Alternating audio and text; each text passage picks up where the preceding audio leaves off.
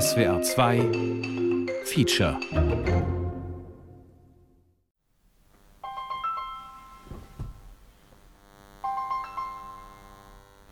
Berger. Lissek, mein Name, guten Tag. Guten Tag. Für die Autorengespräche der SWR2 Feature-Redaktion habe ich Mitte Juni 2022 die Autorin Beate Berger angerufen. Wir hatten beide Mikrofone in der Hand und nahmen uns selber auf.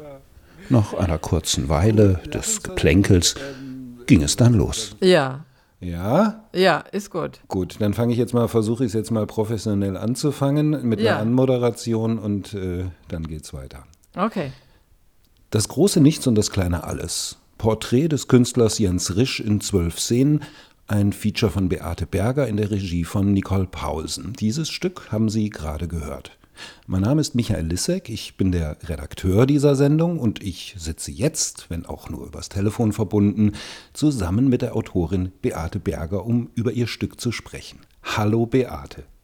Hallo Michael. Du bist die Autorin dieses Stückes, das heißt, du hast Jens Risch getroffen, alle Aufnahmen gemacht, den Text geschrieben. Und dann sind diese Aufnahmen und dein Text ins Studio gegangen, wo Nicole Paulsen mit einer Schauspielerin saß und mit Toningenieuren. Und die hat dann dieses ganze Zeug zu einem Feature zusammengefügt. Ähm, du warst da nicht mit dabei, aber du hast jetzt das fertige Stück gehört. Wie fandst du es denn? Ich, äh, es war mir sehr vertraut, also es sehr gut in meinem Sinne gearbeitet. Danke, Nicole Paulsen. Sag mal, jetzt vielleicht eine etwas blöde Frage, aber wie wird man denn eigentlich Feature-Autorin? Wie bist du denn zum Radio gekommen? Ähm, ah, das hat ganz früh angefangen. Also Radio war für, als Kind schon für mich das Tor zur Welt. Ich bin auf dem Land groß geworden und äh, wir hatten lange Zeit keinen Fernseher und ich glaube, ähm, ja, irgendwie hat mich das geschult. Wenn ich mich entscheiden müsste für ein Medium, dann wäre es wahrscheinlich das Radio. Du hast gerade gesagt, Tor zur Welt. Ähm, glaubst du, dass es sowas in deinem Stück über Jens Risch auch gibt? Vielleicht ein, ein Fenster zur Welt? Also erkennst du das auf irgendeine Art und Weise wieder in deiner Arbeitsweise jetzt?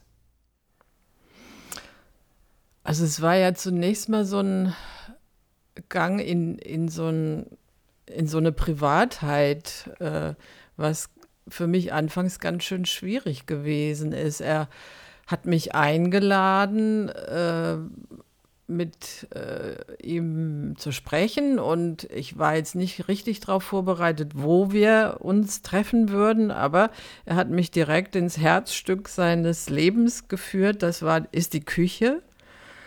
Und in dieser Küche wird gekocht, gelebt. Äh, Die kleine Familie isst da täglich, Frühstück, Mittagessen, Abendessen und er arbeitet da. Und ähm, anfangs kam ich mit so viel Privatheit wirklich nur schwer zurecht, weil ich dachte, bin ich jetzt eigentlich richtig? Also man fühlt, ich fühlte mich so als Eindringling anfangs, aber das hat sich dann gegeben, weil ich schon gemerkt habe, dass er auch äh, kleine Inszenierungen, ob sie für mich waren, weiß es nicht, aber weiß ich nicht, aber er hatte Dinge an die Wand gehängt, die er mir dann später gezeigt hat aus seiner Künstlerlaufbahn und so. Also es ist so eine Mischform tatsächlich auch für ihn, öffentlich und privat gleichzeitig. Und ähm, ja, damit muss, hatte ich umzugehen. Das musste ich irgendwie bewältigen. Hm. Würdest du dich denn als Reporterin oder als Journalistin bezeichnen? Oder äh, was, wie würdest du denn deinen Beruf äh, bezeichnen? Weil ich komme jetzt auf die Frage, weil so ein Reporter stellt man sich vor, eine Reporterin geht irgendwo hin, will Töne abgreifen, fragt kurze Fragen, will möglichst kurze Antworten. Das hört sich ja so ein bisschen anders an, dieses, äh, dieses Verfahren, da in eine gewisse Privatheit und Intimität reinzukommen. Ähm, ja, ich habe ich hab selbst immer Schwierigkeiten, mich als Reporterin zu bezeichnen. Das bin ich nicht. Also das Verfahren ist eigentlich immer äh, ja, so eine Art lyrisches Verdichten von dem, was ich erlebt habe. Und äh, im Laufe der Zeit wird das auch immer extremer. So. Hm, das heißt, das sind dann noch andere Fragen, die du stellst. Sind die dann offener oder wie würdest du das beschreiben? Also ich bin ja auch geschult durch äh, lange Jahre äh, als, als Tänzerin sozusagen. Ich habe eine Ausbildung im Tango-Tanzen gemacht auf einem privaten Niveau, das ist nie professionell gewesen, aber mit großer Leidenschaft. Und in der folgenden Rolle ist man darin geschult, aufzunehmen, was an Impulsen auf einen zukommt. Und äh, das ist etwas, was mir wahnsinnig gut liegt. Gleichzeitig habe ich jetzt in letzter Zeit das Führen gelernt und das kommt mir nun auch gut zu Pass, wenn ich mit Leuten zu tun habe, die nicht so offen sind. Aber ich finde den, die, die Verbindung zwischen Tango und ähm, Tonaufnahmen total interessant, weil in der Tat ist es ja eine Form von akustischem Tanz. Ja? Also ich, ich schweige, er redet oder sie redet oder ich rede und er schweigt.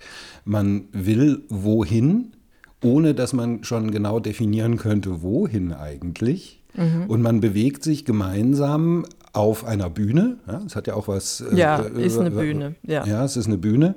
Äh, be bewegt sich irgendwo hin und es hat einen gewissen Selbstzweck, ist aber schön. Genau.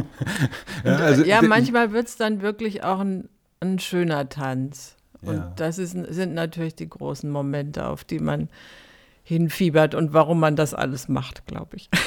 Hatte ich, hatte ich Jens Risch, wo hatte ich denn Jens Risch deiner Meinung nach hingeführt oder das Stück, was wir gerade gehört haben? Also ich bin ja äh, auf ihn gekommen durch einen Zeitungsartikel in der Süddeutschen Zeitung. Im Oktober 2020 habe ich das äh, Interview mit ihm gelesen, was der Tobias Habel mit ihm da, äh, ihm da geführt hatte. Und das hat mich vor allem durch das Foto angesprochen muss ich ehrlich zugeben. Bevor ich den Text gelesen habe, war ich schon am Haken. Er sitzt da und, und zuerst dachte ich, er strickt, aber äh, bei genauerer Betrachtung sieht man, dass er einen Faden hat und den irgendwie da bearbeitet. Und er sitzt da in einer unglaublichen Kontemplation und äh, das ist was, was mich sehr angezogen hat. Und dann habe ich den Artikel gelesen und habe einfach auch gedacht, ja, irgendwie gibt es da sehr viele interessante Anknüpfungspunkte. Er, er sprach davon, dass er äh, Töne sammelt und sich am Klang von herabfallenden Kastanien freuen kann. Also so eine Art mönchische Glückseligkeit sprach mhm. da aus diesem Artikel und ich dachte, boah, den möchte ich unbedingt mal sprechen und kennenlernen. Mhm. Und ähm, ja, und dann habe ich den Artikel zur Seite gelegt und dachte, ja, könnte mal ein Thema werden. Und, mhm. und was ich wunderbar an dem Stück fand, also für mich war das schon ein fast philosophisches Stück, dass diese Tätigkeit eine ganz eigene, seltsame, stille Würde bekommt nachdem man, wenn man einmal drauf guckt, es erstmal für vollkommen sinnlos erachtet und dann aber das Gefühl hat, nee, die Würde entsteht gerade durch die äh, Zweckungebundenheit, also gerade dadurch, dass es möglicherweise ein bisschen schräg wirkt ähm, und äh, seltsam und nichtsnutzig wirkt. Ja. Ja, ja, also wir, wir haben ja insgesamt oft so eine Hyperaktivität und äh, beziehen daraus auch unsere Daseinsberechtigung. Und bei ihm ist es genau der umgekehrte Weg. Also er reduziert das auf, auf die minimale Geste, wie es im, im Feature auch heißt. Und das, das hat mich schon sehr beeindruckt, das mhm. auch durchzuhalten und diese Kraft, die dahinter steckt. Hm. Was ich eine wunderbare Idee fand, war, ähm, dass das Fenster bei den Interviews geöffnet war.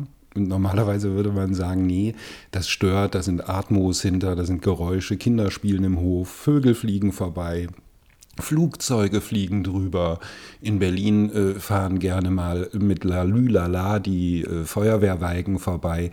Äh, da muss man das Fenster zumachen. Das Fenster in dem Stück ist aber offen und so wie ich das gehört habe, hat das so eine ganz zarte Poesie des Nebensächlichen, was da immer mitzuhören ist. Wie bist du denn auf die Idee gekommen, dass äh, sozusagen eigentlich ein RadiomacherInnen-Fehler äh, einzubauen, nämlich die Fenster zu öffnen? ja, das, das war eigentlich aus der Not geboren. Es war Corona. Man musste sehr vorsichtig sein, obwohl die Zahlen gar nicht schlecht waren. Die, trotzdem, wir haben uns jeden Morgen getestet, bevor wir uns getroffen haben. Und, äh, und dieses offene Fenster, das äh, war ja einfach eine gegenseitige Rücksichtnahme. Und dann musste ich damit halt irgendwie operieren. Also ich habe ja. dann schon nach kurzer Zeit begriffen, dass, dass das mein Thema auch sein wird, diese Umgebung und diese kleinen, kleinen Geschichten, die sich da in dieser Küche abspielten und ja. Hm. Ähm, welche Rolle, das ist jetzt vielleicht eine wirklich spezielle Frage für, nur für HörerInnen, die äh, sich äh, ganz tief in, in, in, diese Themen irgendwie wie Radio machen oder Feature reinwühlen. Welche Rolle spielt denn ein Mikrofon? Ist es eigentlich egal, welches Mikrofon man da nimmt? Oder, also mir ist aufgefallen, dass die Aufnahmen schon recht brillant sind bei dir. Spielt das in deiner Arbeit eine Rolle, welches Gerät du verwendest? Ja, ich bin da ganz stolz drauf. Ich habe neuerdings einen Shure VP88 mhm. und da, damit kann man sogar das Knappern von Wespen aufnehmen. Mhm. Äh, das hat mich so überzeugt, dass ich nur noch mit diesem leider sehr großen Mikrofon arbeiten möchte. Super. Danke, Beate Berger, Autorin des Stückes Das große Nichts und das kleine Alles. Und wir haben ja in den kleinen Feature-Gesprächen von SOR 2 über Ihr Feature gesprochen. Ganz herzlichen Dank für das Gespräch. Ich danke dir. Tschüss. Tschüss.